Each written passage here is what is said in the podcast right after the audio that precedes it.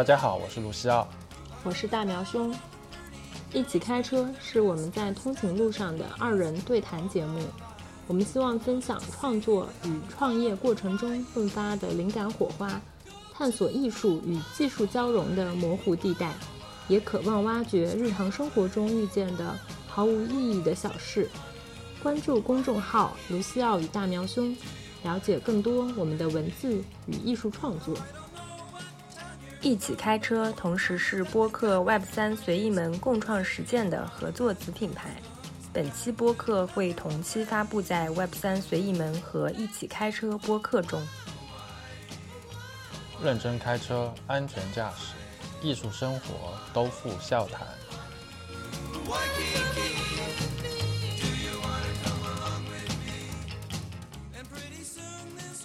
低成本的做艺术这件事情本身就会变得不太那个 work。对，就是你的逼格掉了。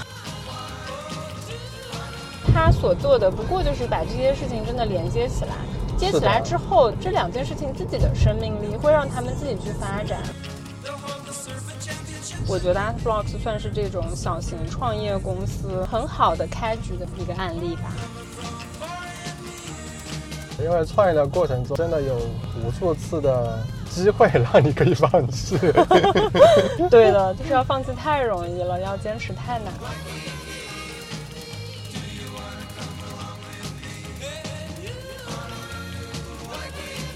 今天是我们一起开车的第一期节目。我们叫一起开车，就是因为我们在开车的时候录播客，我们的播客内容又跟艺术有关。所以那个“艺”就是艺术的“艺”。我是一起开车的主播大苗，今天是副驾驶。我是一起开车的卢西奥，我今天要开车。好的，我特别想要跟你分享前不久看的一篇文章，然后我觉得可能我们可以从那篇文章出发来聊一聊。好的，我现在在专心开车，你先可以大概说一下。这篇文章呢叫做。A Home for Generative Art，它其实是讲述了 Art Blocks 创始人 Snowflow 他创业的一个历史。然后读完这篇文章，就挖掘到了很多嗯小故事吧，觉得挺特别有趣。比如说啊，他自己深入的想要去创业做一个网站，其实是因为感受到了以太坊的魔力。就是他当年呢，自己写了一个智能合约，然后锁仓十个亿，送给了一个朋友刚出生的宝宝，作为一个出生礼物。那么智能合约呢，就规定了这笔钱啊，在这个宝宝十八岁的时候才会解锁。然后呢，这是一个非常简单的小实验嘛，但是呢，却让 Snowflow 自己做了一回这件事情以后，就真的。嗯，感受到了以太坊它不可改变，并且是非同质化的这样的一个属性。Snowflow，Snow No Flow。好，你还没有掉头啊？头难掉呀，就一步开错，步步错。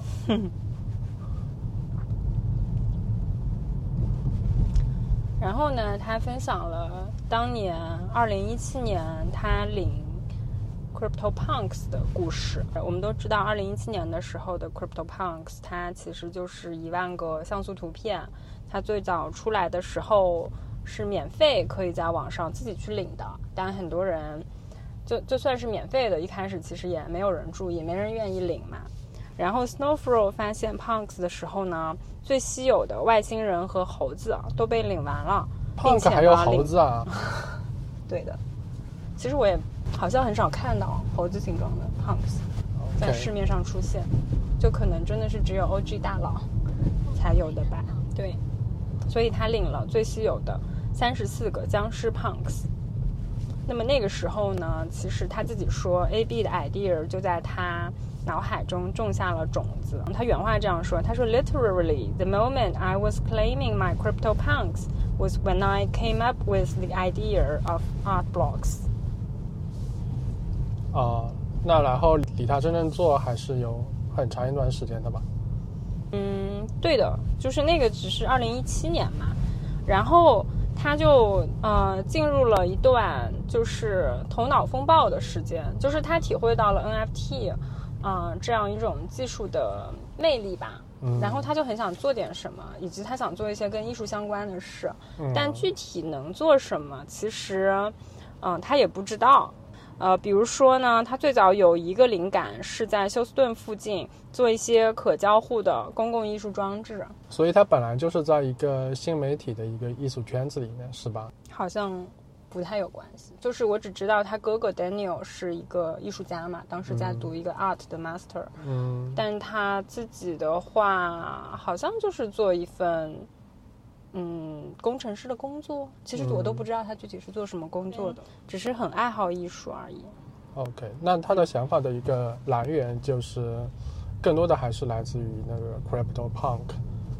对的，的就是这个东西的出现。他说到啊，当时他对于制作和分享可交互又能够创造定制化体验的艺术特别感兴趣。然后他当时还做过一个项目叫 Generative Sticker，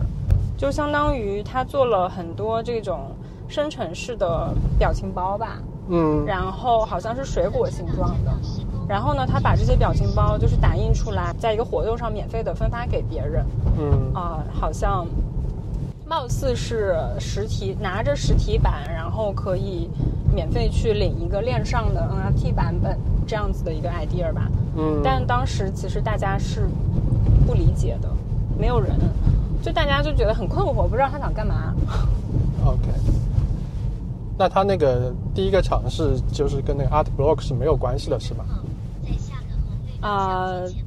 对，就是算是 Art Blocks 的雏形吧。就是他还没有想出来做 Art Blocks 这样一个生成艺术平台嘛，他只是在按照自己的模糊的想法去胡乱的尝试。一个 Generative Sticker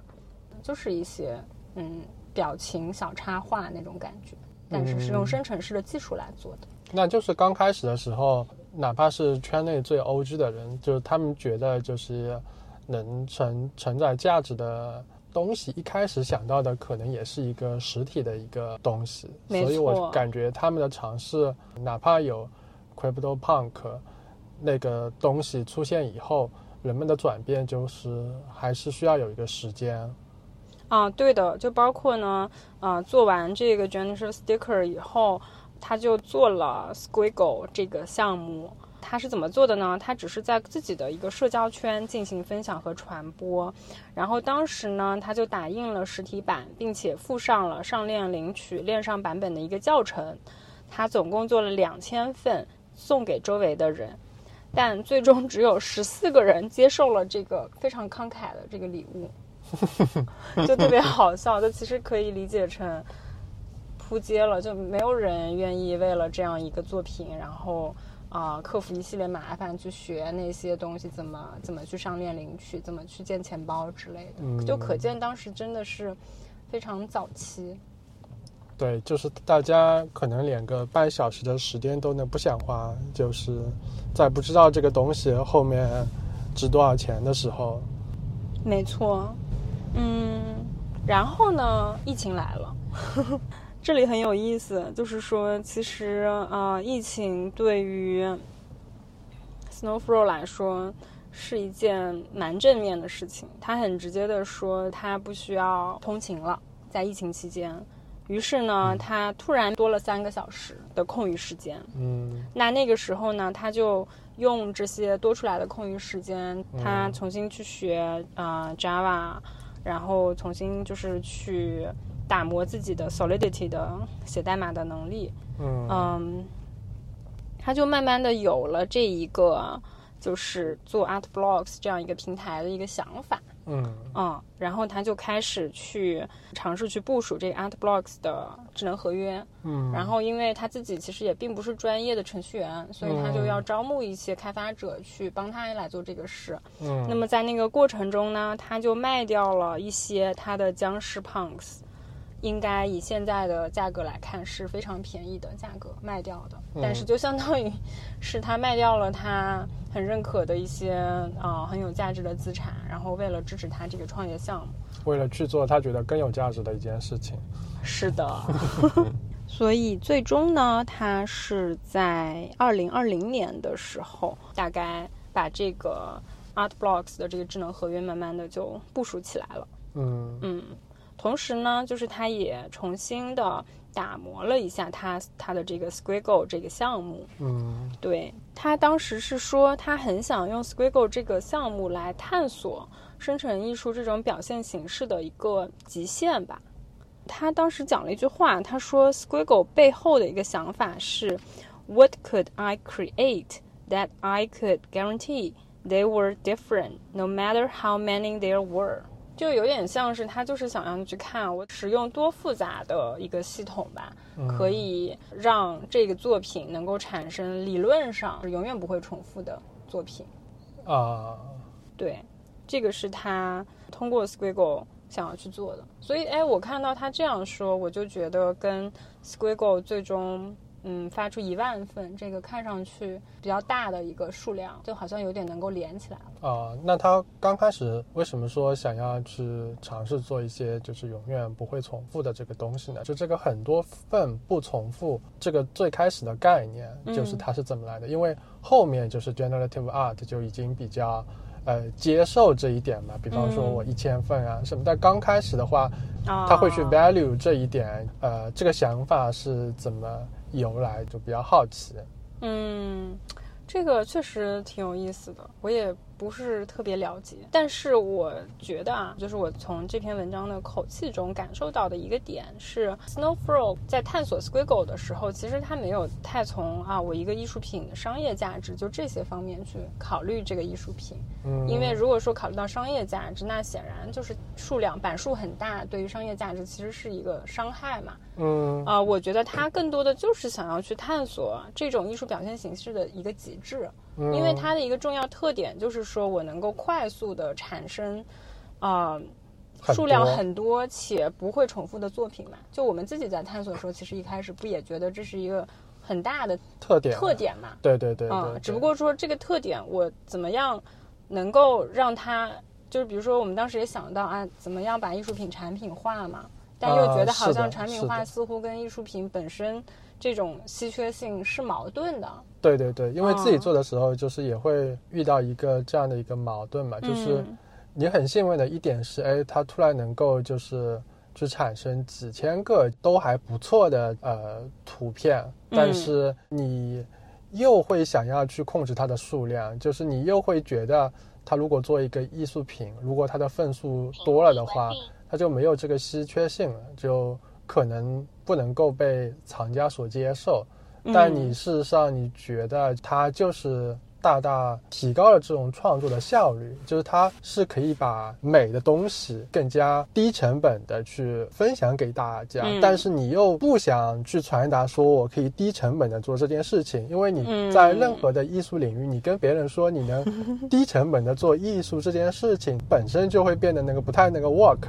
对，就是你的逼格掉了。对，但事实上，你觉得它是一个很好的一个方面。你本身嗯你花一个月去创造一个绘画，但你很多其实其实，呃，你的时间的投入，除了你最开始的一些想法之外，就很多都是一些体力上的投入没。但现在它这个技术能帮助你，就是你有一个想法之后，它能不断的就是。把你的这个想法去进行一个扩展和延伸，然后不需要你再去更多的投入一些体力上的一些东西。嗯，是的，所以我自己会觉得他当时其实没有太考虑商业上怎么样，他就是只是在很单纯的探索这个技术的极限而已。嗯，就是他其实他自己也说了，一开始他就是一个非常 conceptual 的一个一个作品，他都没有想过就是说我卖了能赚什么钱，他就是觉得哇这件事太酷了，我要把它探索到一个极致，然后我想把它分享和传播出去。嗯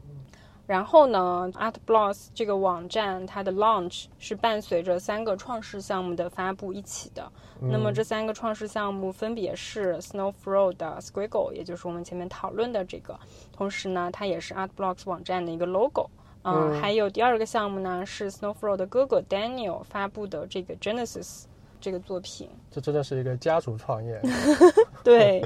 然后第三个项目呢，是一个已经在数字艺术领域小有名气的艺术家 Jeff Davis 他发布的 Construction Token。嗯嗯，那这三个项目有人总结啊，他们分别的特点啊，Squiggle 是有鲜艳的色彩。而 Genesis 是有抽象的形状啊，而 Jeff Davis 的 Construction Token 呢，则是有富有韵律感的图案。嗯，我只能说总结的很好，也很客气。啊，以及呢，就是这篇文章还提，他帽子掉了，前面有个警察的帽子掉了，我在在这里只能多停一会儿。好，我要走了。对，然后呢？这篇文章也提到了他们三个人对于 Art Blocks 这个创业项目的分别的独特贡献。嗯，首先，Snowflow 它是一个就是比较有嗯一个全面的视野的，嗯，同时呢，就是有最强的一个作为企业家的这一种嗯动力去建立这样一个平台的这样的人。那么 Daniel 呢？他则是带来了这种比较学术性的艺术的背景，因为他当时其实是正在读一个关于 art 的硕士嘛。嗯嗯。然后 Jeff Davis 呢？他则是嗯，以他这一种，他有点像是跨在传统艺术领域和数字艺术领域的这样的一个中间型人。所以可能它会带来一些传统艺术领域和数字艺术领域的圈内的一些 connection 吧。嗯，对，所以这个可能是他们三个人分别对于呃 A B 这个平台的独特的贡献。嗯，对。然后特别有趣的就是他们这三个项目发布的时候，伴随着 A B 网站的 launch 嘛。嗯。然后这个 launch 的情况其实是还蛮呃出人意料的。首先呢，Squiggle 总数有一万个，他们先开放了九千个，就是让任何人都可以来 mint。最初的九千个在几个几周里面就全部都售完了。啊，Daniel 的 Genesis 呢，总共有五百一十二件作品，然后他四小时卖完了。啊，而 Jeff Davis 的 Construction Token 总共有五百件作品，他两个小时就卖光了。嗯，就可以说他们的这个售卖的。速度以及这个热度，其实是大大超乎了他们三个人的想象的。那当时是卖一个什么样的价格呢？嗯，这个我也不知道，但我觉得应该就是很便宜吧。嗯。关键是，我觉得呃，就算它是免费的，它对比上一次。Snowflow 卖两，就是把两千份免费的 Squiggle 送人，嗯，然后最后只有十四个人真的上来去 mint 了，嗯，就是这一次，其实这个热度的差别就已经很大了，嗯，对，然后这个其实对他们自己来说也是非常震惊的。为什么这么说呢？因为其实他们一开始完全没有想到，他们甚至还在这个 launch 之前就还有一个 Plan B。嗯，就是就想着万一 launch 以后扑街了怎么办？就他们对此是有所准备的，就说明其实他们完全没有预期到，啊，他会如此快速的成功。嗯，那么那个就是二零二零年左右的，啊，而且更让他们意外的是后面的发展。首先呢，他们就收到了非常多的艺术家的申请，第一周收到了四十份艺术家的申请，第一个月呢就收到了将近四百份的申请。而且啊，Snowflow 自己说有很多他一直作为一个粉丝关注的这些生成艺术家们，他们主动的来联系他了。嗯，然后这个时候他就意识到，就是这些艺术家们也发现了 AB 平台这个巨大的能量和潜力，并且呢想要跟他们来合作。嗯，对，就特别的有趣吧。那这个可能大概就是 ArtBlock 平台它刚开始的一个创业初期的小故事。嗯，那就是说它刚开始的创业就刚起步就是挺成功了，除了前面第一次的就是第一版的 Squiggle 扑街了，或者他在之前做过了一个什么东西？对，做了一个 sticker 那种贴纸，做了一个那个 sticker 跟。最开始的 Squiggle 没有那么成功，但是真正伴随着那个 Art Block 的网站所做的那刚开始的三个项目，就是一开始它就是一个很成功的一个状态。是的，我完全认同。我觉得 Artblocks 算是这种小型创业公司很好的开局的一个案例吧。嗯，然后我刚刚你说的就是他们觉得自己也没有想到那么成功。我觉得他们惊讶的一点就是他们自己也没有想到一个纯线上的东西可以这么的被认可。就因为刚开始他们还是想希望通过一些线下的物品嘛，就是嗯，觉得那个是呃成长的价值。我线上的东西，我可能他想象的，它更多可以做一个发票或者一个凭证。没错。然后到了它真正伴随着 Art Block 去发项目的时候，那个东西就不再变成是一个凭证了，它就是那个物品本身。然后那个物品本身，它居然这么的受欢迎，我觉得这个是他们没有想到的。然后这个也是 Art Block 一开始，呃，它这个创业项目就是取得了巨大的成功。嗯，我同意。以我自己的角度回看这一段历史，我会认为他们的成功肯定是有努力探索的成分在，但同时运气成分也不小。就是我觉得他们的项目发布的 timing 非常不错，因为嗯二一年 NFT 就起飞了，他们是嗯二零年底的时候就 launch 的。嗯，所以说，可能有点像是搭上了这一趟刚刚起飞的航班吧。嗯然后，所以后面的一切都很顺利。嗯，是的，我昨天想了一想，就是我觉得他的成功还是满足了很多条件，跟当时的天时地利人和挺有关系的。我觉得天时嗯就是因为当时不是有疫情嘛，不管是他本人有更多的时间去做一些创作，呃，各方面的工作也好，包括当时基本上所有的人，他们的生活方式还是突然有了一点改变，然后他们有更多的一些线上的时间了。然后那个时候，就是有很多人，就是包括我在内的一些情感的连接都会在线上，然后嗯我就更愿意在线上去探索一些社区啊之类的。然后我觉得，呃，那个是我跟外界相处的一个方式。嗯，然后在那个情景下有一个线上的社群，然后突然就对我来说那个意义就是还挺大的。另外一个点，我觉得就是它这个 generative art 加以太坊 blockchain 的这种方式，嗯它的一个物理的特性，我让交易艺术品这件事情，它真的变得更加的便宜了。因为你在传统世界上，你去交易一个艺术品，你的运费、保护各方面，你找第三方去签，就是这一套下来，可能就是一个十万起步的价格。嗯，那你是一个十万起步的一个交易摩擦的话，你就不可能去交易一些几万或者十几万的一件艺术品，因为你的交易的部分那部分摩擦的比例就占的会很大。现在的话，我的交易摩擦能降到很低，那么它就是让那些可能在估价上是几万元的那些。艺术品或者甚至几千元，它都是有一些那个收藏的价值了，因为它的交易那部分的比例就显得非常的小。而且以前就是在没有 NFT 技术的时候，其实数字艺术品它是没有办法呃确权的嘛。所以说，其实数字艺术品的交易是非常非常困难，几乎不可能的一件事。那它的市场也就很小，就是藏家也不太认可这一种艺术形式。但其实呢，就是数字艺术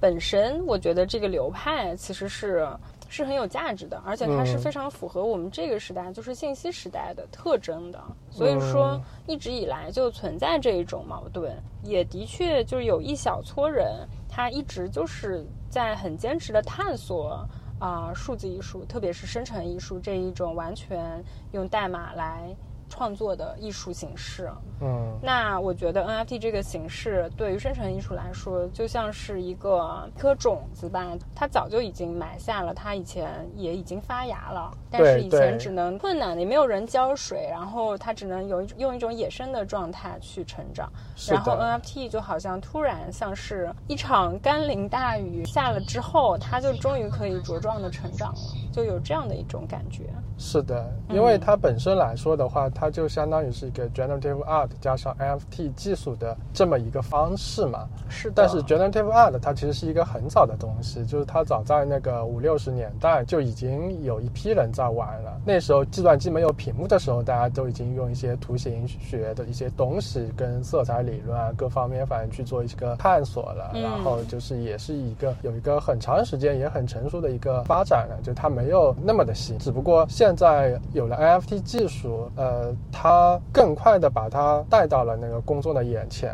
我觉得他还做了一个价值的转换嘛。本身 generative art 发展初期的时候，大家认可的还是一个实体的东西嘛，觉得我即便做了 generative art，我还是要用 plot 让它变成一个实体，我才能卖。因为大家认可的确实是一个实体的东西，所以最开始的 art block 的创业之前，更多的东西也是围绕实体去做的。然后有了那个 NFT 技术之后，他把原本是卖实体呃虚拟的东西作为一个凭证，然后转变成了我可以卖虚拟的东西，我实体的东西反而到了那个后来，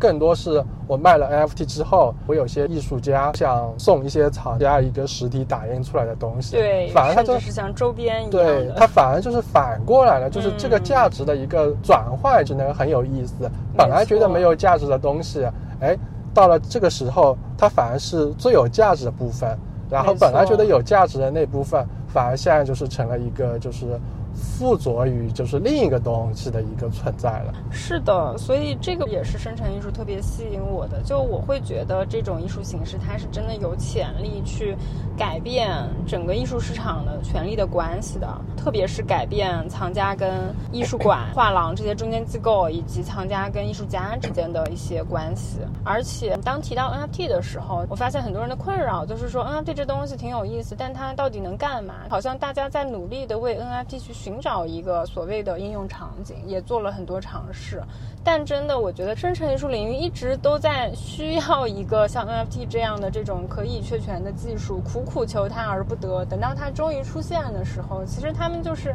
完美的契合。根本没有说我要去为 NFT 寻找一个什么场景，而是生成艺术，它有了 NFT 之后，它的本来就一直存在的那一些创意的价值、技术的价值，突然就能够被啊发现和传播了。对对对对，我觉得是特别有趣的一个点。对，就等这个技术出现的时候，就是真的是那种。干柴与烈火，对，然后因为这两个东西其实那个非常的搭，但是呢，作为那个创业者，他说他们自己都没有想到，就他们之间是这么的合适，就他们刚开始也准备了一些那 Plan B 啊什么的，万一这个又扑街了怎么办？然后结果这个火居然烧的这么的旺，就是说明这两个东西相互需要的程度还是非常高的，所以它才会一组合起来才会这么样的成功也。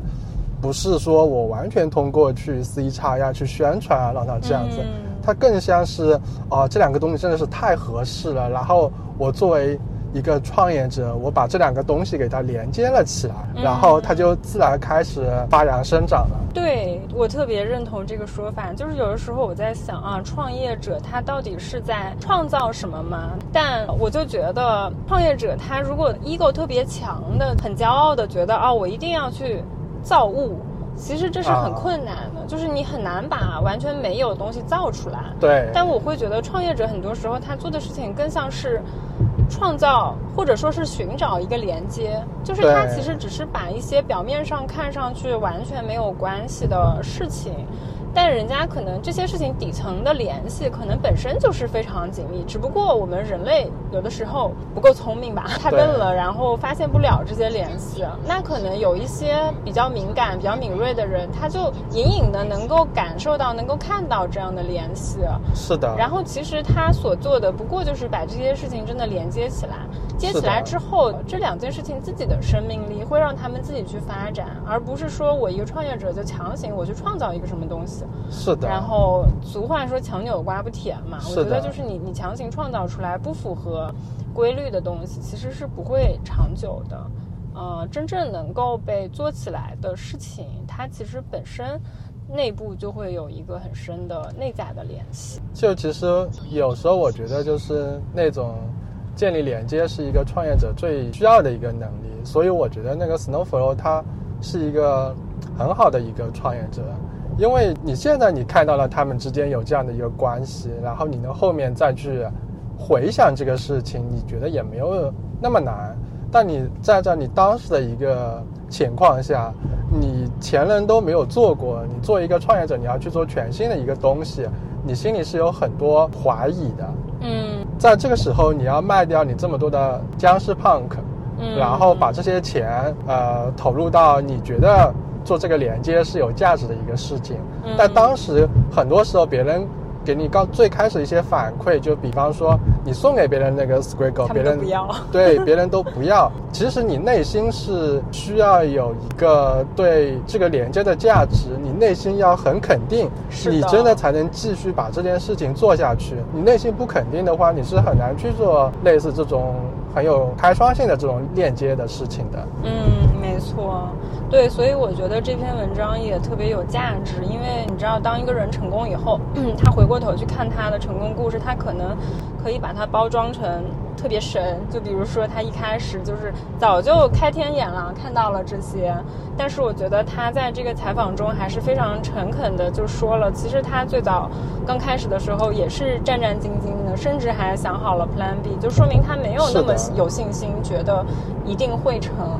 因为我觉得每个人还是有自己的局限吧，就哪怕他隐隐感受到了对这个东西很有价值，但经历过前面的一些挫折，他也没有那么确信，就他一定可以。对，就即便你内心深处还是确信的，当你嗯真金白银的去投入一些新的东西，你工作的时间、你各方面、你的钱，你都投入进去的时候，你每一天其实你过得不是那么的平静的，就是你是会。怀疑它到底有没有价值啊？是不是我想的这样的？是每天会有这些疑问的。但你真正带着这些疑问，最后你把它做出来了，那是翻过了就是那很多个坎，你才真正到达那一步的。没错，所以就是我通过他的故事，我也意识到，其实要创业这件事情，真的需要自己有一个强大的内驱的动力吧。因为过程中一定会遇到很多的困难。如果说内心没有这种坚定的动力，比如说我并不是说真正想做出一个很好的产品，我可能纯粹是看到了某个机会，想要去赚一个快钱或者怎么样。我觉得那种方式，至少对我来说是挺难的，因为我内心不够坚定的话，可能我每一次遇到挫折的时候，我都会很想放弃，我没有办法，就是一直坚持吧。是的，因为创业的过程中，中间真的有无数次的机会让你可以放弃。对的，就是要放弃太容易了，要坚持太难了。我觉得这篇文章它最后的总结那段话就写的特别好，我想念一下，可能也可以作为我们今天的一个小小的总结。好的，嗯，他是这样说的：这段疯狂的历史坐落在加密货币热潮、生成艺术的创造力历来被大大低估，以及创意码农得不到认可这口即将沸腾的锅之间。这些是 ArtBlocks 在互联网上找到属于自己的角落并迅速繁荣的起点。ArtBlocks 平台是一个热情驱动项目 （Passion Project）。我们的社区充满了杰出的艺术家、热情的支持者和忠诚的藏家。这也是为什么我们需要 ArtBlocks，一个让生成艺术可以蓬勃发展的地方，一个生成艺术家自我表达的空间，而非被模糊地定义为非传统艺术家。一个妥帖的聚光灯，恰好照在几行代码所能创造的美丽艺术。最终，ArtBlocks 会长成生成艺术的家园。嗯，我觉得这段话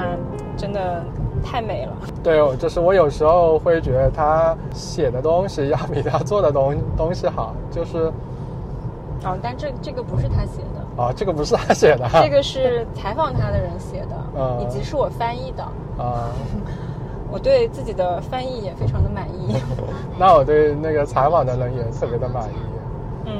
就因为那个 Snowflow，他早期在社区里面，就他经常会啊听别人说会那个长篇大论的去发表一些自己的意见啊，把自己的一些创业的想法来跟大家去做一个分享啊之类。就是他相比于就是创作 Squiggle 这个艺术项目之外，他更多的贡献还是以一个创业者的眼光，然后去推动真诚艺术这个整个的艺术形式往更加 mainstream 的一个方向就推了一步吧。嗯，我同意。好嗯、但是我我觉得，呃，挺有意思的点就是说，他可以既是一个很好的创业者，又是一个还不错的艺术家吧。我也承认，就是他肯定不是最顶尖的艺术家嘛，嗯但是他自己在探索这个艺术的时候，其实也是一个很纯粹的艺术性的探索吧，就至少最开始。嗯啊、所以我我会觉得有的时候看很多呃美国人或者说 in general 国外的人的经历，我就会觉得其实他们都挺多元的，就是他他真的是可以，我既是企业家，我又是艺术家，这两件事情其实不矛盾。但可能在呃国内的话，大家可能呃还是会缺少一个更多元的视角吧。就比如说，大家会对创业者有一个刻板印象，就可能他就是那一种，首先工作起来非常疯狂，嗯然后完全顾不上家庭，更别说还有什么个人爱好了。就好像如果你跟别人说啊，你创业同时你有很多爱好，你喜欢打网球，喜欢画画，然后别人可能会觉得，哎，你怎么天天不务正业？你应该也没法把你的创业公司做好吧？啊，是的，是的，就是这种刻板印象，其实一直以来让我还挺挺痛苦的，因为我就觉得，难道创业的人就不能有个人生活了吗？是的，就包括我们的创业的项目，更多是技术跟那个艺术之间做一个桥梁，做一个连接这么样的一个工作。然后那个，嗯但凡我们见过的一些那个投资人啊之类的，就是你跟他们说到跟艺术相关的一些东西，然后他们就跟你就显得那种那个头特别大，然后觉得就不知道怎么来呢回答你的问题，他们就不知道怎么来。评估你的这个项目，然后最后就有一些就会跟你那个委婉的表达呀，这个跟艺术沾边，然后觉得很难用一个商业模型或者怎么样去套，然后他们觉得也就是不太懂，最后会希望我我们说做一些啊别人已经做过了跟艺术没有那么相关的一些东西。嗯，是的，而且特别更有意思的是，我们可能一谈到艺术，大家就会觉得哦，这个嗯挺有趣的，但是太空了，太虚了，然后不懂，所以我们也就不看，而且就感觉聊着聊着，大家说话的方式都变得就是很天马行空了，好像就没有办法正经的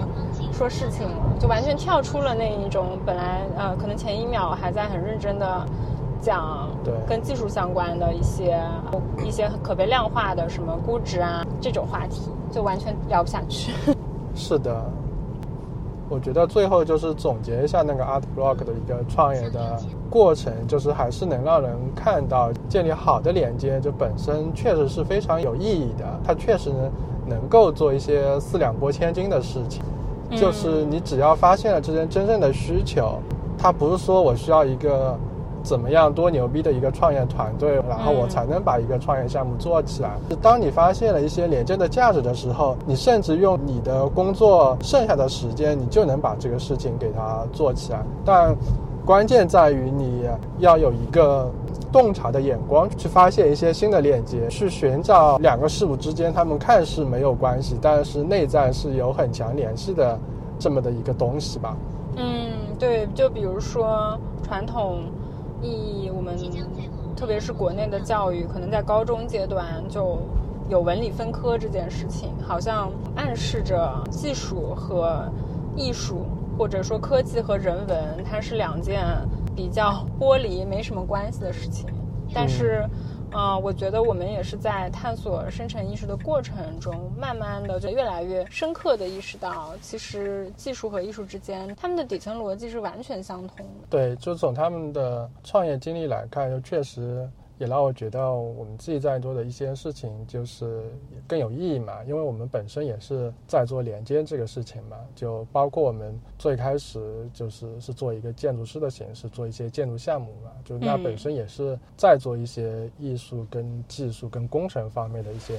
连接嘛，作为建筑师还在整合这些问题嘛，就综合的去解决它。包括我们现在在做 generative art，其实也是一样，你还是在于去搭建这种数学跟艺术跟色彩之间的这方面的一些联系嘛，他们本身都是在建立联系，所以我觉得它还是值得被继续做下去。嗯，对，我觉得他的故事还是给了我很多的信心，也很大的鼓舞了我们去继续坚持吧。在国内这个环境，其实我们做的事情很多时候是不被理解的。看到国外有很多有趣的创业者，同时也是艺术家，就是能看到他们在不同的身份之间能够比较游刃有余，然后我们就也会意识到啊，这个是有可能的。那我们就觉得还是继续坚持。嗯嗯，但行好事，莫问前程吧。对。